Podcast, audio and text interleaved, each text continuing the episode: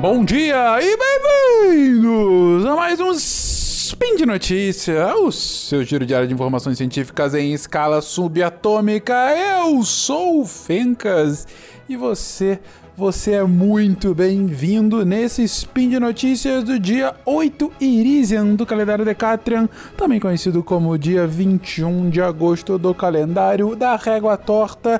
E hoje falaremos sobre mudanças do clima, um assunto tão bem quisto hoje em dia pela política nacional.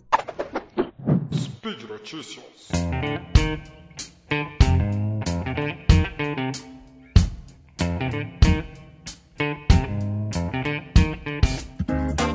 Recentemente, no meu último spin de notícia, eu falei sobre finanças e sustentabilidade, falei sobre como uma coisa está ligada à outra, falei sobre como isso é um tema novo. Pois bem, saiu semana passada um artigo relacionando vulnerabilidade climática e, e custos de acesso a capital e acesso a finanças de empresas.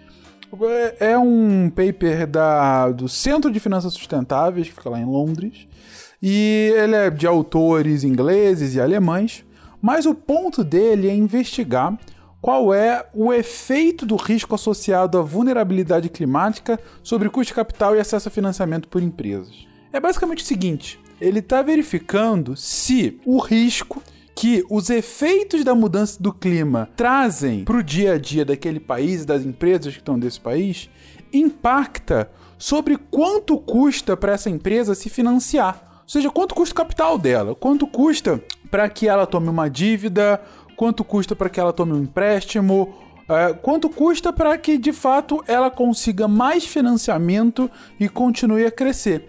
E aí eles pegaram vários países e várias empresas de diferentes países e países que têm diferentes impactos, que têm mais ou menos vulnerabilidade às mudanças do clima e compararam, tirando outras variáveis ali do meio, compararam quanto que essa variável da vulnerabilidade climática impacta para as empresas que estão em países de maior risco climático, né, de alto risco climático.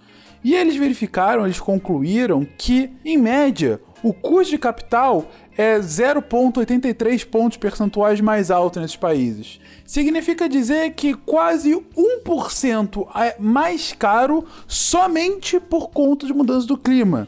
E isso numa, num universo de mais de 60 mil empresas, em mais de 80 países e num recorte bem amplo, um recorte temporal de entre 1993 e 2017. A gente está falando aí de quase 30 anos, 25 anos de recorte temporal. Então eles fizeram essa verificação, uma, verifica uma verificação ampla, tirando, como eu disse, variáveis intervenientes e isolando tudo, chegaram a essa conclusão. E conclusão, num cenário, como é um cenário climático, um, como é um cenário de 25 anos e um cenário de tendência de piora, eles já conseguiram achar esse um ponto percentual a mais. Vocês conseguem entender a profundidade do problema aí, gente? Significa dizer que empresas que estão em países de maior vulnerabilidade climática, e quais são esses países? Em geral, são países mais pobres.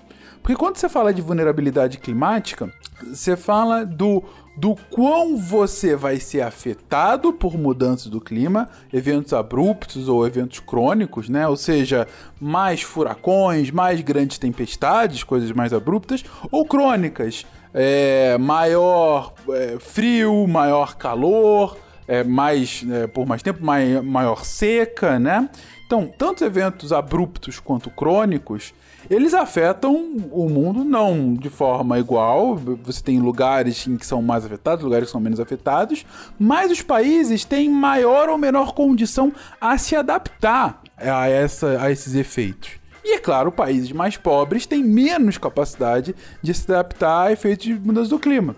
E a conclusão deles é que empresas que estão nesses países mais vulneráveis, que tendem a ser mais pobres, são as empresas cujo capital é ainda mais caro. Ou seja, são empresas que já estão num ambiente menos propício para negócios e que tem mais esse problema de conseguir capital para se financiar e, enfim, dê maior é, saúde do seu negócio. O ponto de conclusão do paper é: a mudança do clima tende a acentuar ainda mais a desigualdade entre ricos e pobres num plano internacional. E esse é mais um efeito que a gente está começando a ver cada vez mais por conta dessa mudança do clima.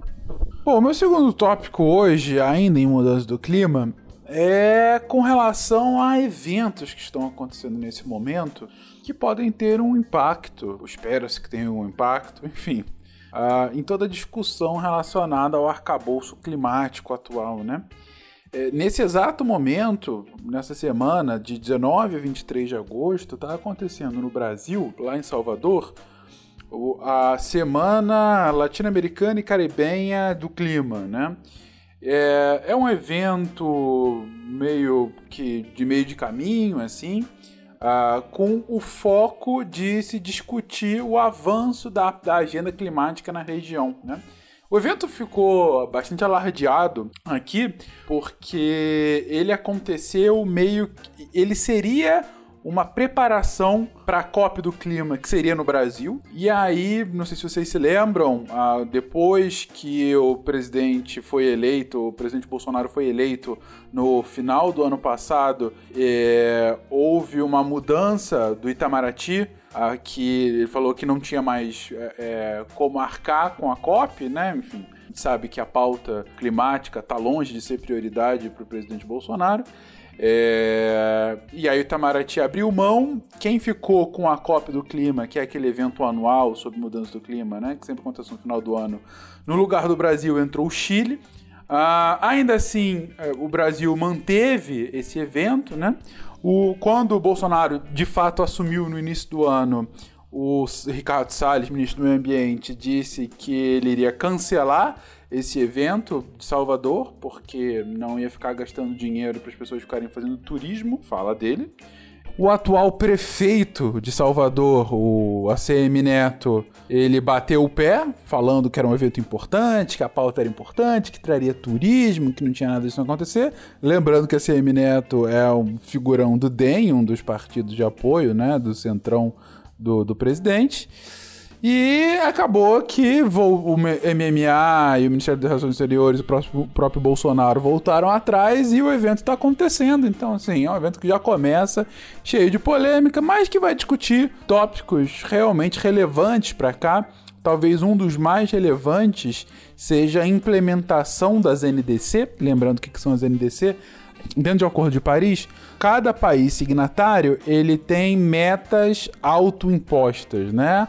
Os países determinaram algumas metas de redução de emissão, mas metas que cada um dos países é, voluntariamente colocou, que são as contribuições nacionalmente determinadas do no inglês NDC. E, e, cada uma eram metas gerais, e claro, você tem que saber como que você vai implementar essas metas, como fazer que você vai alcançá-las, né? E uma das discussões recorrentes é de reviver o antigo MDL, os Mecanismos de Desenvolvimento Limpo, que também ficaram popularmente conhecidos ao redor do mundo como o crédito carbono, né? Não é bem, não é intercambiável o termo, mas vai para o mesmo caminho. Que é basicamente países e empresas mais ricos e que têm mais e que têm metas de redução de emissão pagam para outros países ou empresas que têm metas e atingiram e foram além, ou países que não tinham metas e, e conseguem reduzir as emissões, enfim, tem um comércio de esse ativo ambiental, não vou entrar muito no mérito aqui, mas um dos tópicos mais vivos, mais sendo discutidos agora, nesse encontro que vai ser retomado no Chile, é justamente a discussão de como reviver esses mecanismos que agora estão sendo chamados de mecanismos de desenvolvimento sustentável, mas que tem a mesma lógica de, de comércio de emissões. Enfim, a um evento que já começou polêmico, um evento que tem a sua importância e um evento que espera-se que tenha alguma contribuição, alguma contribuição realmente efetiva. E outro evento muito relevante que acabou de acabar foi a, o quinquagésimo encontro do IPCC, que é o painel intergovernamental de mudança do clima, que é o braço científico, né, do, da UNFCCC, que é o, o órgão que fala de mudança do clima da ONU, né? Uh, lembrando, eu sempre falo isso no SciCast, mas é bom relembrar, que o IPCC é um painel formado por experts, por especialistas uh, e que são que não estão lá representando seus países, e sim representando a academia. E esses experts, eles fazem uma. Bom, eles já conhecem o tema e fazem uma leitura recorrente de toda a ciência sendo produzida no tema, né? Sendo produzida sobre mudança do clima, todos os papers, todas as simulações, todos os modelos climáticos. E aí eles regularmente fazem uh, relatórios, né? Relatórios para os tomadores de decisão sumarizando, resumindo tudo que, que a ciência está produzindo sobre a temática de mudança do clima. Eles vão, veem o que está sendo é, construído, fazem um resumo e a partir desse resumo fazem uh, sugestões de ação, né? Sempre com linguagens cada vez mais fortes, cada vez mais incisivas sobre a necessidade de uma ação é, urgente do ponto de vista político ante uma inevitável e catastrófica mudança do clima, é, caso a gente não atinja as metas, né? Uma meta de até aumento de 1,5 ou 2 graus Celsius da temperatura média no planeta. Pois bem, houve essa 50 reunião, que foi uma, uma, uma, reunião de trabalho normal, como as outras, mas eu queria só enfatizar esse número redondo, né? O número redondo sempre chama atenção, mas chamar a importância que a ciência tem no tópico da mudança do clima, né? É, a mudança do clima como um assunto ela entrou na agenda científica no final dos anos 70 e início dos anos 80, com primeiros papers e um trabalho mais sério no assunto. Acabou ganhando pauta política lá no início dos anos 90, com a Rio 92 e depois com a própria constituição do UNFCCC.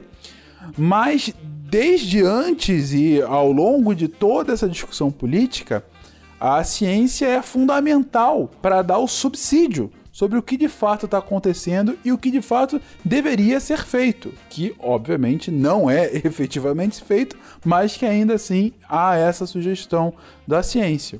Então eu deixo aqui a minha saudação e o meu minhas congratulações para todos os cientistas que lá estão ou que de alguma forma participam do processo do IPCC ou que constroem o conhecimento para que o IPCC possa, ser, possa utilizar depois, ou enfim, todos os cientistas, sendo climáticos ou não, porque vocês fazem parte dessa construção, desse acúmulo de conhecimento que idealmente deveria guiar a pauta política, a agenda política de todas as nações ao redor do mundo.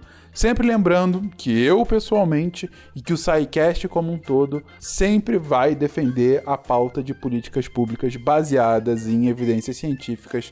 Ciência e política têm absolutamente tudo a ver e deveria ter muito mais a ver. É uma pena que estamos aqui falando muito mais de um plano de ideias do que algo efetivamente que acontece. Pois bem, gente, nessa vibe de o mundo pode estar acabando ou não, e falando aqui de uma São Paulo coberta de nuvens pretas e fuligem de queimadas vindo do norte do centro-oeste, eu encerro o programa de hoje mandando um beijo e abraço a todos aqueles que defendem e defenderão a ciência como algo central para a sociedade hoje e sempre. Você que quer continuar que a ciência seja assim divulgada, por favor, apoie esse projeto. É, entre no nosso patronato, tanto no Patreon, PagSeguro ou PicPay. A partir de um real vocês ajudam a esse projeto continuar acontecendo. E se você quiser falar conosco, entre em contato via contato.sicast.com.br ou deixa lá no comentário desse post o seu comentário, sua crítica, sua sugestão, o seu xingamento preferido a mim, ao governo ou ao mundo nessa vibe de caos que estamos vivendo.